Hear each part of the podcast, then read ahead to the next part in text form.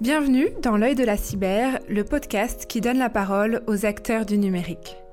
Avec Philippe Gillet, cofondateur et CTO de Gatewatcher, nous recevons aujourd'hui Vincent Dely, Director Technical Sales Engineering chez Nozomi Networks. Ce podcast se veut un peu technique puisque nous allons parler des différentes solutions de cyberdétection IT, OT et IoT pour l'industrie mondiale. Nous parlerons aussi du partenariat entre Nozomi Networks et Gatewatcher et nous reviendrons sur la cyberattaque Sunburst. Pour en savoir plus, rendez-vous sur www.gatewatcher.com. Si vous aimez ce qu'on fait, pensez à vous abonner au podcast Dans l'œil de la cyber pour ne pas rater la sortie du prochain épisode. Bonne écoute Bonjour Vincent et Philippe. Bonjour, bonjour Anne-Laure, bonjour Philippe. Bah, ça fait plaisir de te revoir Vincent. La dernière fois que nous nous sommes vus, c'était à l'occasion du lancement du partenariat entre Nozomi Networks et Gatewatcher. Alors pour ceux qui ne te connaissent pas Vincent, peux-tu nous expliquer brièvement ce qu'est Nozomi Networks et ce que tu fais pour eux? Alors, tout à fait. Alors, Nozomi Networks, on est une, société d'origine européenne qui a été créée en Suisse par euh, Andrea Carcano et Moreno Carulo et qui développe et commercialise une sonde de détection et de surveillance pour les réseaux industriels. Et au sein de Nozomi, je suis en charge en fait de gérer euh, l'équipe technique euh, Europe, Moyen-Orient et Afrique. Merci Vincent, on en sait un peu plus sur ce que tu fais maintenant. Alors, Nozomi Networks propose donc des sondes de détection des cyberattaques pour les systèmes d'information industriels. Du coup, je voudrais vous faire remarquer que ce podcast vient faire écho à notre podcast euh, avec Julien Dréano, RSSI chez Safran, avec qui on avait évoqué ce qu'est d'être RSSI pour un gros acteur industriel français. Alors Vincent, est-ce que tu perçois une évolution du rôle des RSSI industriels ces dernières années? Alors, je ne sais pas si toutes les entreprises ont un rôle RSSI purement industriel. En tout cas, ce qui est certain, c'est que le rôle du RSSI en tant que tel, lui, évolue euh, pour prendre en compte en fait les problématiques du, du monde industriel. Euh, et euh, ça, nécessite pour eux d'adapter un peu leur manière de procéder euh, parce que les problématiques sécurité côté IT et les problématiques côté OT sont pas tout à fait les mêmes et les objectifs sont pas tout à fait les mêmes. Donc je pense que les rôles restent les mêmes mais évoluent pour la prise en compte de ce domaine-là. Et selon toi, comment se présente le marché de la cyber-OT en France? Alors la perception qu'on en a, c'est que depuis euh, deux ans, en fait, il est de plus en plus actif, il accélère, les clients sont encore dans les phases initiales de la mise en œuvre d'outils de, cybersécurité dans leur réseau, mais il est clairement euh, en train d'émerger. Et quelle est ta perception du sentiment de maturité des entreprises sur la sécurité outil alors, il augmente rapidement euh, par, rapport à l'actualité et surtout euh, grâce aux compétences qui existent déjà dans les équipes cyber IT qui sont forcément impliquées dans ces, euh, projets-là. après, on a des exemples sans, sans, les nommer. On a un client qui a fait un pentest récent sur ses infrastructures, sur six sites. La conclusion, c'est que sur cinq de ces six sites, les pentesters ont pris l'intégralité du contrôle de toute l'infrastructure. Donc la conclusion est qu'ils ont conscience du risque, mais qu'en termes de maturité au sens de la mise en œuvre de la cybersécurité, il y a encore un peu de chemin à faire. Oui, effectivement. Euh, alors, plus particulièrement chez, chez Nozomi Networks, est-ce que tu peux nous parler de, vos plus gros projets en ce moment? Alors pour des raisons de confidentialité évidentes, je peux difficilement citer des noms de clients, mais on a clairement des clients euh, qui, euh, qui, développent et qui investissent dans des outils au moins de visibilité pour, pour prendre en compte en fait l'état des lieux et prendre les décisions quant aux outils à utiliser par la suite. Après, en, termes de projets majeurs pour nos Zomi Networks aujourd'hui, on a euh, différentes choses. On va lancer une plateforme euh, de supervision SaaS, donc on va être le premier éditeur à partir sur ce domaine-là en, en, termes de supervision de cybersécurité industrielle. Et puis plus globalement, sans citer de nom de client ou sans avancer sur des projets particuliers, les domaines sur lesquels on travaille activement en ce moment, il y a le monde du maritime lié au fait que l'organisation mondiale, euh, mondiale maritime a, recommandé en fait aux infrastructures maritimes d'auditer leur cybersécurité et de mettre en place des outils parce qu'ils sont une cible privilégiée euh, euh, liée à la logistique commerciale mondiale. Euh, on travaille aussi à, développer fortement euh, les technologies autour des réseaux euh, de production et distribution d'énergie, en particulier l'électricité, avec l'ensemble de protocoles 61850. Et puis en relation avec le développement de notre plateforme Vantage au niveau du SaaS, qui nous permet d'avoir euh, en fait, la possibilité de gérer quasiment de manière illimitée le nombre d'équipements, le nombre de sites. Euh, on travaille, enfin, le, projet, lui, provient de, projets clients sur lesquels on, installe notre solution sur des réseaux de compteurs intelligents, sur des infrastructures IoT, dans lesquelles on passe tout de suite sur une échelle en nombre d'équipements à superviser qui peuvent facilement atteindre le million ou plusieurs millions d'équipements. Vous avez beaucoup de projets alors Tout à fait. Alors j'ai évoqué tout à l'heure, euh, Nozomi Networks et Gatewatcher, c'est aussi un an de partenariat, fructueux, c'est vrai, il faut le dire. Alors Philippe Vincent, comment est-ce que vous est venue l'idée de ce partenariat? Et maintenant qu'on a un peu de recul, qu'est-ce que cette collaboration vous a apporté? Bah, je pense que c'est assez une évidence en fait quand on, quand on regarde l'évolution du domaine. Hein. Euh, L'IT, euh, bah voilà, aujourd'hui, euh, on, on, a la chance en France d'avoir la loi de programmation militaire. On a une prise de conscience depuis un petit moment sur, euh, sur la cybersécurité et la, détection qui est, qui est quand même une composante extrêmement importante. Et puis bah, l'OT, bah, c'est un, secteur euh, qui est complémentaire euh, où, euh, où en fait l'IT n'a jamais regardé ce qui se passait à l'intérieur et il y, y, a un besoin qui est croissant. et en fait, chacun est dans son domaine, c'est-à-dire que les gens de l'IT connaissent l'IT, les gens de l'OT connaissent l'OT, mais il n'y avait pas, il y avait pas en fait cette, cette espèce de pont entre les deux. Euh, et donc, bah, quand on en a discuté ensemble avec, euh, avec Vincent, euh, c'est clair que ça nous est apparu comme quelque chose qui était une, évidence absolue. Oui, tout à fait, je partage le, point de vue. En fait, quand on a. Alors, l'opportunité s'est présentée d'en discuter ensemble, et puis on est assez vite arrivé à la conclusion que euh, il y avait une cohérence à, intégrer les solutions entre elles pour le bénéfice des clients, pour limiter aussi euh, en fait la surface en termes de nombre de produits à utiliser pour couvrir leurs problématiques. Euh, dans le cadre de la LPM, c'est vrai qu'on était plutôt sur une approche périmétrique au départ, mais l'ANSI a d'ailleurs récemment publié des documents dans lesquels il confirme que la surveillance du réseau interne OT présente aussi un, intérêt et une nécessité. donc du coup, la, relation entre euh, le produit euh, Gatewatcher et le produit Nozomi se fait naturellement pour euh, permettre à des clients de, voilà d'étendre en fait leur niveau de visibilité dans, ces réseaux tout en conservant des technologies existantes. Et les, architectures de base des produits Nozomi Networks et Gatewatcher sont similaires. Est-ce que ça a facilité le processus de cohabitation des deux technologies? Alors c'est le Deuxième avantage dans, cette opportunité, c'est que dans la discussion qu'on a eue, on s'est vite rendu compte aussi que l'architecture naturelle des produits permettait une intégration euh, assez simple entre les, différents composants, euh, parce qu'on a choisi des stratégies un peu similaires quant au développement des technologies. Oui, oui, bah en fait c'est euh, c'est clairement ce qui nous a rassurés. Euh, je pense les uns et les autres sur notre approche, c'est qu'on s'est dit bon finalement euh, on doit tous les deux être intelligents dans notre approche, donc c'est plutôt cool. donc oui, en fait, enfin quand on est rentré dans le détail technique, on a été même assez surpris de voir que, que l'architecture est, est complètement en fait la même, qu'on a le même modèle, qu'on a la même vision des choses. et c'est clair que d'un point de vue technique et d'un point de vue roadmap, ça ça nous semble nous beaucoup plus simple. si on avait des architectures différentes, ça aurait été vraiment beaucoup plus compliqué à avoir un produit complètement intégré. Euh, donc euh, bah, dès le départ, ça nous a rassuré. On s'est dit, ok, nos équipes techniques vont pouvoir communiquer euh, ensemble correctement. Et on a la même vision des choses, donc on va pouvoir avancer. Alors Philippe, tu parles de, roadmap. Est-ce que l'intégration avance bien entre les deux sondes IT et OT et, et quelle est la roadmap alors? Elle, avance bien. Alors, euh, ce qu'on avait présenté il y a un an, c'était un prototype, hein, c'était une expérimentation qu'on avait menée. On voulait voir en fait si euh, finalement euh, bah, il y avait de l'adhérence client. En fait, c'est-à-dire qu'on montrait quelque chose.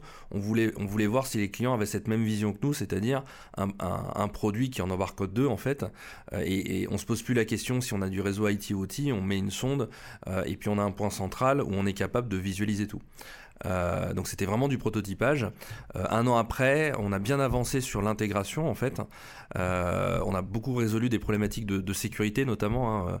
Ça, on en, parlait régulièrement avec avec Vincent, mais toute la problématique en fait quand on fait un produit comme le nôtre, c'est qu'on on se doit de respecter des exigences de sécurité qui sont notamment celles de l'ANSI. Euh, c'est quand même quelque chose qui est complexe, c'est quelque chose qui demande beaucoup de temps, euh, et on va pas faire un produit euh, avec une de, mauvaise qualité. On va vraiment faire un truc qui respecte les, normes, qui respecte les standards, l'état de l'art. donc on a beaucoup respecté ça, on a, bien avancé. et puis je laisserai Vincent en parler, mais on, arrive à quelque chose de complètement intégré en fait. Ouais, tout à fait. Alors l'intérêt, c'était que nous, nos Omi Networks, on a pu apporter la, on va dire la compétence à interpréter les protocoles industriels. Hein. C'est une des particularités de ce type d'environnement, c'est la diversité la complexité des protocoles qu'on peut y trouver, tout en bénéficiant de l'architecture sécurisée euh, des, composants de la solution euh, Gatewatcher et en apportant aux clients la possibilité d'avoir une, une vision centralisée des événements qui peuvent se produire au niveau IT comme au niveau OT. Et on le voit au travers de l'actualité des différentes attaques. C'est nécessaire d'avoir une vision euh, globale pour pouvoir gérer correctement les incidents. Euh, aujourd'hui, on a une intégration euh, déjà bien avancée et je pense que l'évolution, ça va être maintenant de, voir dans quelle mesure, en termes de tableau de bord, le client pourra vraiment avoir une, intégration complète de ces incidents, quelle que soit en fait la, source potentielle de l'événement de sécurité. Moi, de ce que je comprends, c'est que d'un côté, on a des experts de la sécurité IT avec euh, la sécurité des données, et de l'autre côté, les experts industriels qui sont chargés de garantir la, disponibilité totale des équipements. Comment est-ce qu'on fait cohabiter ces deux cultures métiers très différentes? Euh, c'est une excellente question. C'est le problème qu'on a depuis, très longtemps là-dedans. C'est que euh, ce que je disais tout à l'heure, hein, c'est que les, gens de l'IT ne s'occupent que de l'IT, les gens de l'OT ne s'occupent que de l'OT. Euh, et euh, moi, je, je parlais peut-être un problème humain. Il hein, faut, s'en rendre compte, c'est que euh, les gens de l'IT n'ont envie que de s'occuper de l'IT. Enfin, moi, c'est en tout cas, c'est dans mon monde, c'est ce que je vois régulièrement. maintenant, d'un point de vue cyber, d'un point de vue risque, on sait tous que si on n'a pas une vision unifiée, je vais être clair, on va se planter. C'est-à-dire qu'à un moment, on, le voit, on a des use cases récents, on a, plein d'exemples en tête, les uns et les autres. On voit que, le risque peut venir de l'OT pour aller vers l'IT et vice-versa. Euh, et en fait, si on, ne casse pas ce mur qui est entre les deux, euh, et ben en fait, dès qu'une une personne malicieuse va rentrer par l'IT et, basculer côté OT, on va perdre complètement la trace et en fait, on va plus s'occuper de ce qui se passe derrière. Euh, donc, tant qu'on n'a pas cette vision unifiée, on va se planter complètement. donc, enfin, c'est vraiment important qu'on puisse, à la fois d'un point de vue produit, parce que c'est ce qu'on est en train de faire, mais aussi d'un point de vue humain, on prenne conscience de ça et qu'on arrive à gérer les deux correctement. Ouais, je suis d'accord. En fait, euh, c'est sur le point de vue humain, c'est juste, et euh, on a tendance à dire qu'un euh, moyen d'avancer sur ce genre de sujet, c'est de mettre les personnes dans la même salle. C'est-à-dire que ça passe aussi par la communication et que chacun comprenne le métier de l'autre. C'est-à-dire que les problématiques sont pas les mêmes. Hein. du côté IT, on est plutôt sur une problématique de confidentialité des données. Sur la partie industrielle, on est plutôt sur une garantie de production et de disponibilité. Et donc, chacun a, des objectifs un peu différents. Euh, néanmoins, il y a, à mon avis, des synergies à trouver euh, pour que euh, on puisse prendre en compte, au travers de la communication, c'est ce que tu dis, hein, que, d'un point de vue humain, les, choses se fassent, mais les gens de la cyber IT ont une expérience cumulée importante sur le traitement des incidents, sur la manière de procéder, et peuvent apporter cette connaissance aux gens de l'ONTI, mais il faut prendre en compte les problématiques des, gens de l'opération qui ont besoin de produire quoi qu'il arrive. Et de ne pas pouvoir non plus interrompre leur système systématiquement. Donc du coup, quel est l'intérêt d'avoir une stratégie de détection IT-OT C'est de, trouver des, synergies, des objectifs communs, c'est ça? Moi, je pense parce que ça reste. Euh, une entreprise qui a un outil de production industrielle, finalement, c'est sa source de revenus. Donc, il, est nécessaire de garantir que cet outil va continuer de fonctionner. Euh, maintenant, ce qu'on voit aussi dans des attaques récentes, c'est que euh, le, vecteur qui peut engendrer des conséquences sur la partie industrielle arrive assez régulièrement de la partie IT, même si ce n'est pas une attaque qui cible directement la partie opérationnelle. Hein. Si on prend le cas de Norsk Hydro, par exemple, euh, lié à une attaque de la partie IT, il a été nécessaire pour eux de désolidariser l'outil industriel et ça a eu des conséquences sur les capacités de production pas parce que le système a été attaqué, mais parce qu'il a, il a dû être désolidarisé du réseau, euh, du réseau IT. Et ça, c'est important du coup de prendre en compte l'intégralité de l'environnement pour éviter ce genre de conséquences indirectes. Et comment est-ce qu'on va arriver du coup à prendre l'intégralité de l'environnement et à sensibiliser euh, à la fois les experts de la sécurité IT et, euh, et ceux de l'OT C'est de la sensibilisation c'est bah, il y a de la sensibilisation euh, qui, a, déjà commencé depuis un petit moment. Euh, ce qui se passe, c'est que, euh, bon, on, va théoriser un peu, mais on a l'impression qu'en fait, le, secteur de l'IT va normalement embarquer l'OT, c'est-à-dire que les, les, experts cyber IT vont à un moment arriver à voir les assets OT et vont pouvoir s'en occuper, comme disait Vincent, et s'en occuper correctement avec, avec leurs contraintes, c'est-à-dire que on débranche pas un, réseau IT comme on, comme on débranche un réseau OT les, conséquences sont pas les mêmes. Euh, donc il faut que les gens de l'IT, à un moment, se disent, OK, je vais prendre ces problématiques à bras le corps, je vais les traiter. Euh, ça passe par des outils unifiés euh, qu'on est en train de, faire, hein, mais ça passe aussi par de la compréhension de leurs besoins. Et ça, Vincent a raison là-dessus, c'est qu'on n'est pas dans les mêmes problématiques. donc il y, a de l'entraînement, il y a de la compréhension, il y a de la montée en puissance, mais c'est en train de se faire. Donc ce que vous êtes en train de dire, c'est qu'aujourd'hui, on peut plus, euh, ou en tout cas, il, ne faudrait plus séparer l'IT de l'OT. bah, D'un point de vue cyber, ça paraît relativement évident. aussi parce que je pense qu'on est dans une situation où on a déjà dépassé le stade où c'est complètement séparé. Euh, la digitalisation euh, et l'accélération euh, de la chaîne de production entre le client et l'outil de production fait que de toute manière, les deux mondes sont en train de s'intégrer pour, d'un point de vue purement IT, hein, même pas cybersécurité, sont naturellement en train de s'intégrer pour accélérer en fait la, chaîne de production. la cybersécurité doit, suivre le chemin parce que voilà, si les ponts sont établis entre les deux systèmes, il va falloir s'assurer du bon niveau de sécurité des, échanges qu'il peut y avoir entre les deux. Je pense qu'on en est déjà à ce stade. En fait. ce, qui, est vrai, c'est qu'on a, a, je pense, connu une époque où en fait, euh, on avait vraiment une frontière entre les deux.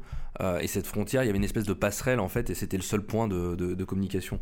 Euh, Aujourd'hui, c'est plus vraiment le cas. C'est-à-dire que euh, les, deux systèmes convergent à, tous les niveaux. Euh, il y, a plus vraiment, enfin, il y a des passerelles, mais elles sont partout. donc au final, enfin, la communication entre les deux se fait, se fait à plusieurs niveaux. Donc on, peut plus, on peut plus parler juste d'une frontière identifiable simple. On, peut parler de multiples connexions. Et donc du coup, maintenant, on est, on est obligé de traiter le problème. Enfin, c'est plus possible. Si on continue comme ça, on va arriver à des incidents comme on l'a vu, c'est-à-dire que les systèmes OT maintenant sont directement connectés à Internet. Euh, ça ressemble complètement à, l'IT en fait. Euh, et je pense que plus généralement aussi dans l'adoption des technologies, euh, la partie cyber IT a, progressé depuis plusieurs dizaines d'années. Euh, si je prends le cas typique de Nozomi Network, c'est de la sonde qu'on développe. Il y a deux ans, euh, on parlait que de passif, qu'il fallait avoir absolument aucun impact sur la partie industrielle. depuis, on parle du fait que de ne pas avoir une sonde qui est, capable, qui est capable en fait d'avoir un, module actif pour pouvoir aller plus loin en fait dans, dans la compréhension de ce qui se passe sur le réseau, ça devient tout doucement nécessaire. Je l'évoquais tout à l'heure avec le lancement de la plateforme SaaS. Euh, on est un peu précurseur dans le domaine et on constate aujourd'hui qu'on a des clients qui sont à l'écoute de pouvoir superviser des outils de ce genre à travers le cloud avec une offre SaaS, alors qu'on pourrait s'attendre à ce que les gens de l'opérationnel euh, refusent ça. Donc euh, j'ai aussi le sentiment qu'il y a une, accélération et qu'on va avoir une adoption rapide en fait de technologies comparativement à ce qui a pu se faire dans l'IT avant. Déjà en 2018, euh, Dale Peterson déclarait que l'OT est en train d'être absorbé par l'IT. Est-ce que vous êtes d'accord avec cette phrase? Moi, je suis assez d'accord. Hein, euh, c'est ce qu'on constate, hein, c'est que les.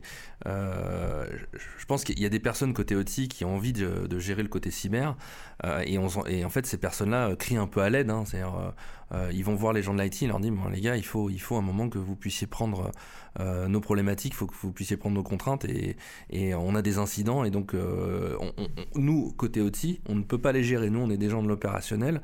Euh, notre métier, c'est que voilà, c'est que c'est que ça doit continuer à fonctionner, mais on n'est pas des gens de la cyber. Donc du coup, les gens de l'IT, on cède un peu cette obligation morale de gérer les assets côté OT. Donc je, suis assez d'accord avec ce qu'il a dit. En partie, moi je dirais, parce que je trouve que le terme absorption aide pas beaucoup sur euh, ce qu'on évoquait juste avant, qui est d'aider les gens à communiquer pour se comprendre les uns les autres. Euh, Un peu violent. Euh, mais mais je, je pense qu'il y a une nécessité d'avoir une synergie entre les deux, c'est-à-dire qu'aujourd'hui, ceux qui ont cumulé énormément d'expérience sur la gestion de la cybersécurité, ça reste objectivement les gens de la partie IT et ils ont de la valeur à apporter euh, aux gens de l'opérationnel pour monter rapidement en compétence sur la cybersécurité, en particulier sur les process de traitement des incidents qui, dans le cadre de l'industrie, euh, ont des particularités. On ne traite pas un incident de sécurité dans un réseau industriel comme on le ferait dans l'IT. On ne peut pas patcher toutes les deux semaines, on ne peut pas arrêter l'outil de production. Hein. J'ai des cas avec des clients avec qui j'ai discuté euh, qui m'ont dit si nous, on arrête l'outil euh, pour faire une mise à jour, on a 15 jours de nettoyage parce que c'est une usine de chimie et que les produits vont figer dans les tuyaux, etc. Donc on est vraiment dans des contraintes importantes. Euh, dans, dans, lesquelles euh, justement les, les, gens de la cybersécurité vont pouvoir amener leurs compétences cyber, mais vont devoir aussi s'adapter aux contraintes particulières de ce type d'environnement. Donc il y, y, a des stratégies pour adresser les risques qui sont un peu différentes. Hmm.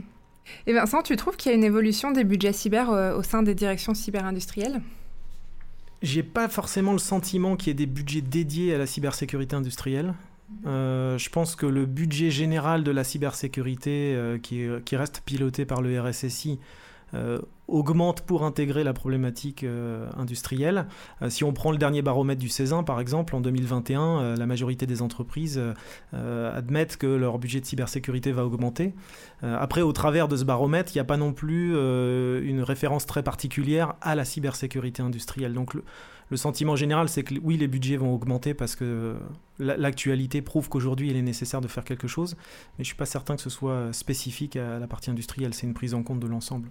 Alors jusqu'à présent, vous êtes euh, à peu près d'accord sur tout, mais est-ce que peut-être que cette fois-ci, vous allez avoir une réponse différente à cette question. Euh, le secteur industriel est-il différemment attaqué par les pirates? Euh, Est-ce qu'il est touché par des menaces de nature différente alors moi j'aurais tendance à dire que non. Euh, euh, je pense que euh, autant il y a une, les gens de l'IT et les gens de l'OT sont, sont, des gens qui sont bien souvent différents. Autant ce qui est assez marrant, c'est que le, le, je dirais l'unification au niveau des pirates, elle est, elle est déjà faite depuis longtemps puisqu'en fait les, les, pirates qui attaquent l'IT et les pirates qui, qui attaquent l'OT, ce sont exactement les mêmes personnes. eux, ils ont un objectif. si cet objectif c'est de faire mal au niveau IT ou au niveau OT, bah, ils trouveront les compétences et ils y arriveront. Euh, donc c'est les mêmes groupes en fait qui, qui, attaquent, les deux.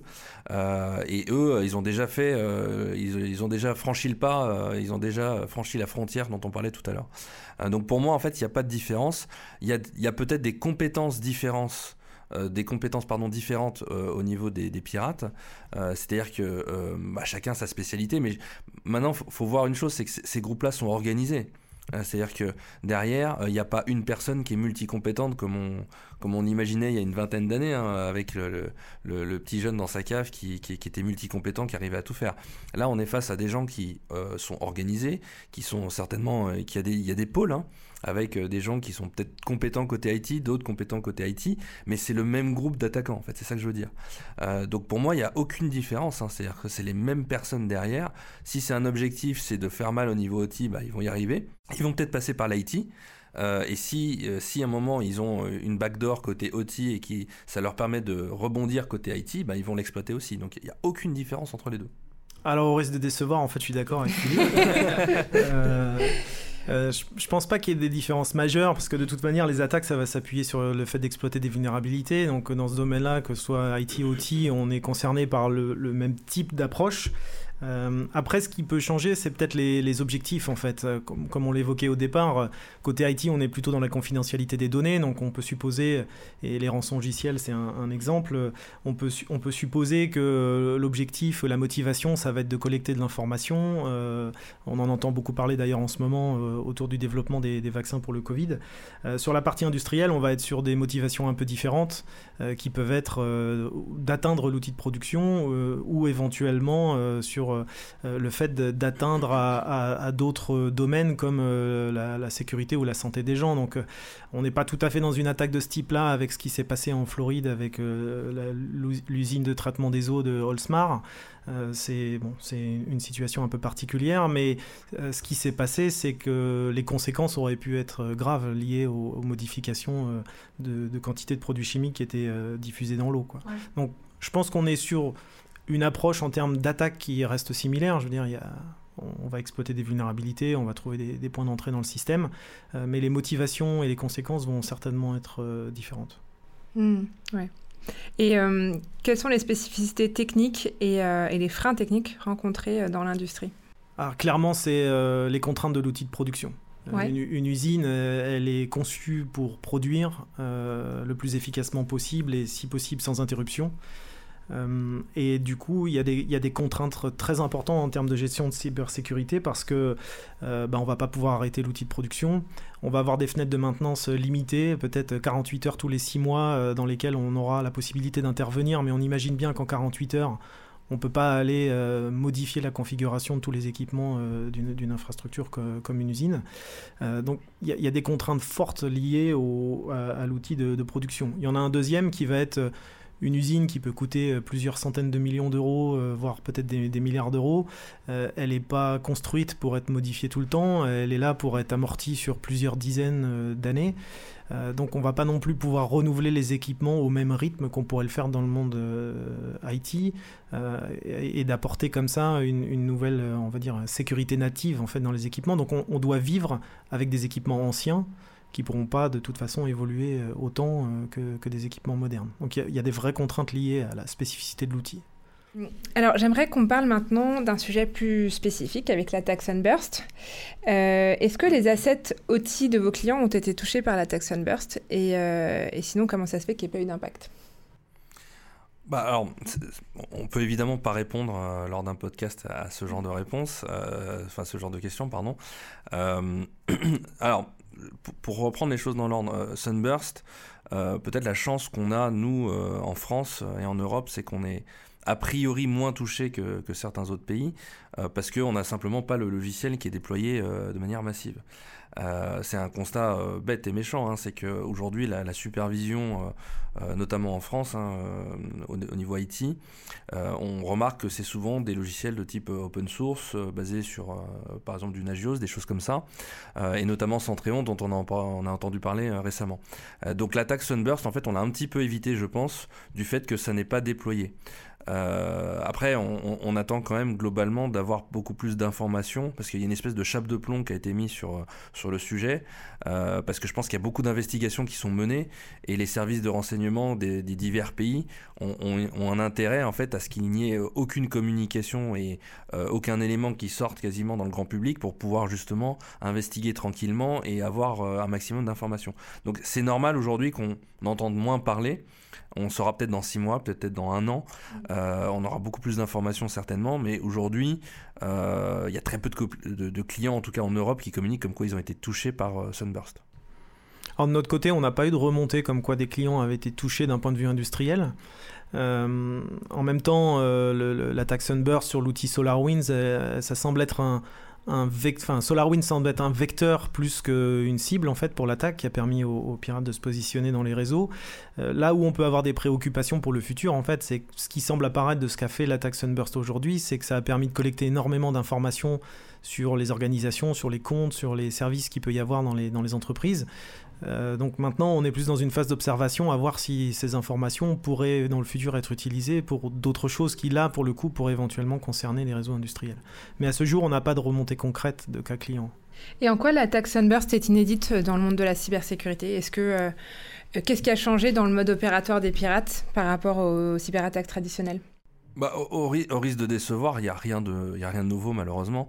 Euh, on est sur la chaîne de confiance et en fait, euh, je, me faire pour une fois un peu le porte-parole euh, de, beaucoup d'experts de la sécurité, mais ça fait des années euh, qu'on dit à tout le monde que ce genre d'attaque peut arriver. et, on crie au loup hein, comme d'habitude. Et le jour où c'est arrivé bah, tout le monde tout le monde dit bah, on, vous, vous, avait prévenu. Donc en fait cette attaque n'a rien de nouveau. Elle est alors je dirais pas qu'elle est traditionnelle, elle fait très mal, euh, elle, est, elle est puissante euh, et elle exploite quelque chose qu'on connaît depuis des années.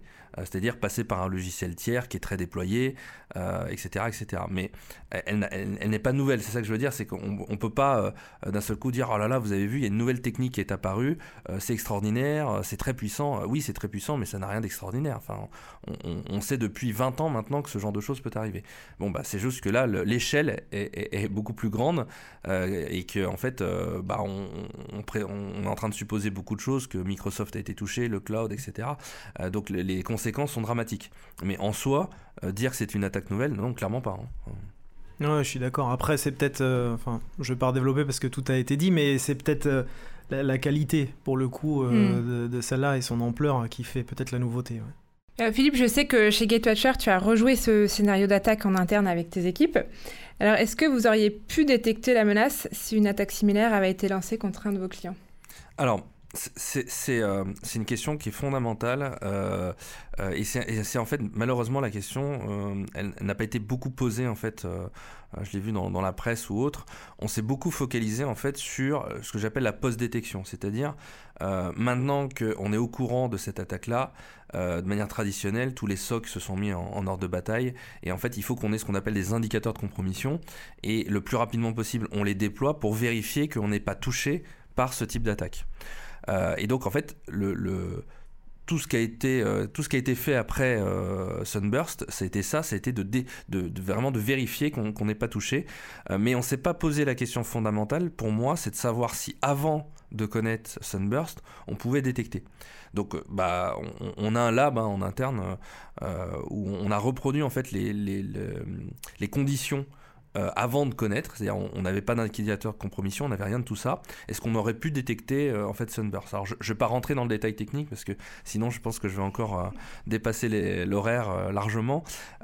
mais en synthèse, hein, ce qui s'est passé, c'est que on voyait effectivement l'attaque. on avait, on avait on avait de la détection côté Gatewatcher, moins qu'on le pensait, parce que ça a été très bien fait.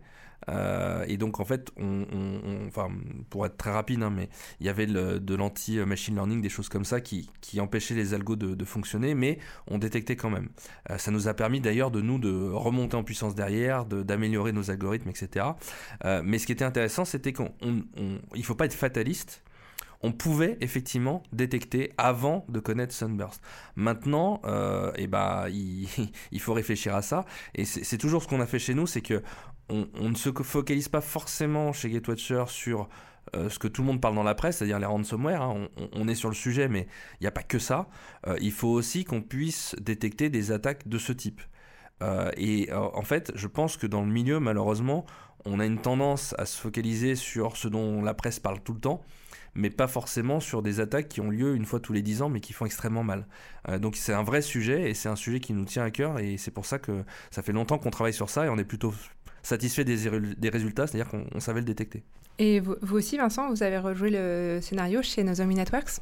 Alors je ne sais pas s'il a été rejoué, mais en tout cas les, équipes euh, du Nozomi Networks Lab, euh, qui est en fait notre, notre, groupe de cyberanalystes qui fait de la recherche de vulnérabilité et des études sur justement des attaques et de la prospective sur des, sur des attaques potentielles, euh, a étudié l'attaque, a ajouté, euh, donc on a ajouté dans le produit des signatures et on a amélioré aussi les analyses protocolaires pour pouvoir la détecter. Maintenant, euh, d'un point de vue, est-ce qu'on aurait pu la détecter sans, sans, la connaître? C'est un peu la nature de la sonde en fait. Je vais reprendre les mots de Philippe dans une précédente interview que j'ai pu voir où il disait que les paquets ne mentent pas et c'est un peu ce que fait Nozomi.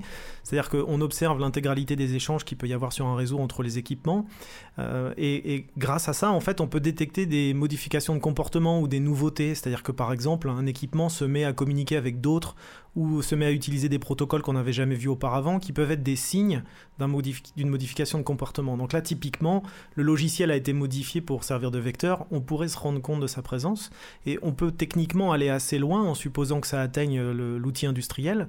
On supervise aussi les, variables qui sont remontées par les outils industriels, donc les mesures de température, de vitesse et autres, qui peuvent être une source complémentaire d'identification d'une modification du comportement euh, du réseau, qui pourrait être l'indicateur de la présence d'une réelle 0D, c'est-à-dire euh, de quelque chose indétectable au niveau du réseau qui a une conséquence sur, euh, sur l'outil industriel. On pourrait le voir euh, par rapport à la modification du comportement de l'outil industriel. Donc on a des indications comme quoi on pourrait détecter ce type d'attaque dans le futur lié au, changement d'attitude du réseau qu'on observe. Alors, comment va se présenter le, le monde de la sécurité IT et OT de demain? Oula. Vaste question. Euh, alors, c'est, oui, c'est, très vaste. Euh, je ne sais pas si, par quel bout le prendre. Euh, moi, ce que, enfin, je, vais dire ce que j'espère. Hein, ce que j'espère fortement, c'est qu'en fait, on ait une intégration complète en fait du monde IT/OT. On, on, travaille beaucoup avec Vincent, notamment sur ce qu'on appelle la gestion des assets, c'est-à-dire finalement euh, au travers de GateWatcher, en fait, d'avoir une vision complètement unifiée et de donner au client la vision complète de ses assets. Alors pourquoi je parle de ça? C'est très important, c'est qu'avant de parler de détection, avant de parler euh, du futur, euh, avoir des super algorithmes, tout ça, je pense qu'il faut quand même parler de la base euh, et ça manque beaucoup aujourd'hui à beaucoup de RSSI, c'est de connaître en fait quels sont ces assets. Qu'est-ce que j'ai dans mon système d'information? Euh, Parce que maintenant il y a plein de trucs. Hein. Enfin moi je, faisais rigoler récemment en interne euh, dans mes équipes, mais je me suis rendu compte que par exemple ma friteuse changeait son firmware, qu'elle était connectée au Wi-Fi, mon frigidaire aussi. on arrive dans un monde où en fait même moi chez moi dans mon propre appartement, je n'arrive même pas à savoir ce qui est connecté à Internet. Alors je, vous laisse imaginer mm. dans un système d'information qui évolue de manière très rapide. donc, je pense qu'il faut partir de là.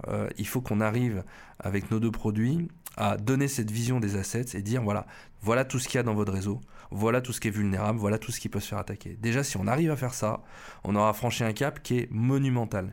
Et après, on va pouvoir améliorer nos algorithmes, donner de euh, vraiment voir les comportements, etc. Mais la base c'est ça. Donc moi je voulais en parler. Euh, je ne sais pas si je réponds vraiment à la question, mais en tout cas pour moi le futur c'est déjà avoir une bonne base euh, solide et après on va pouvoir vraiment améliorer les choses.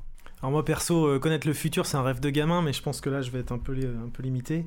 Euh, je suis, ouais, je suis d'accord avec ce que dit Philippe. On en est encore à un stade où il faut d'abord essayer de bien comprendre euh, ce qu'il y a vraiment dans les réseaux, là où sont les risques, travailler à gérer ces risques avec des outils disponibles aujourd'hui. Après, on sent bien que il, va y avoir des, des limitations humaines à traiter ça de manière manuelle et qu'on s'oriente vers des, outils où il va falloir, dans la mesure du possible, automatiser un maximum d'étapes pour pouvoir être réactif sur des attaques qui peuvent être ou discrètes ou rapides. Euh, donc on, sent bien qu'on va vers ça, mais qu'il y a quelques étapes à franchir avant de, pouvoir être opérationnel. Nous, typiquement, on a des intégrations avec des, technologies de firewall qui peuvent permettre de créer automatiquement des règles dans les firewalls en fonction de que la sonde détecte. Alors on a des clients qui prospectent ça, mais très honnêtement, sur un outil industriel, je sens quand même les clients euh, probablement très frileux à l'idée d'avoir un outil qui, contrôle automatiquement les trafics sur un, système industriel. Donc euh, je dirais euh, vers plus d'automatisation et puis pour reprendre les, les, mots de Julien Drano dans un précédent podcast, d'essayer de, réduire peut-être un petit peu la, surface de produits à gérer pour que ça reste humainement accessible. Ce sont de, beaux objectifs.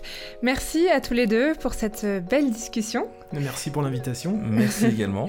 Merci à vous qui nous écoutez. J'espère que l'épisode vous a plu. Si c'est le cas, n'hésitez pas à le partager sur les réseaux sociaux et à suivre notre actualité sur les pages LinkedIn et Twitter de Gatewatcher.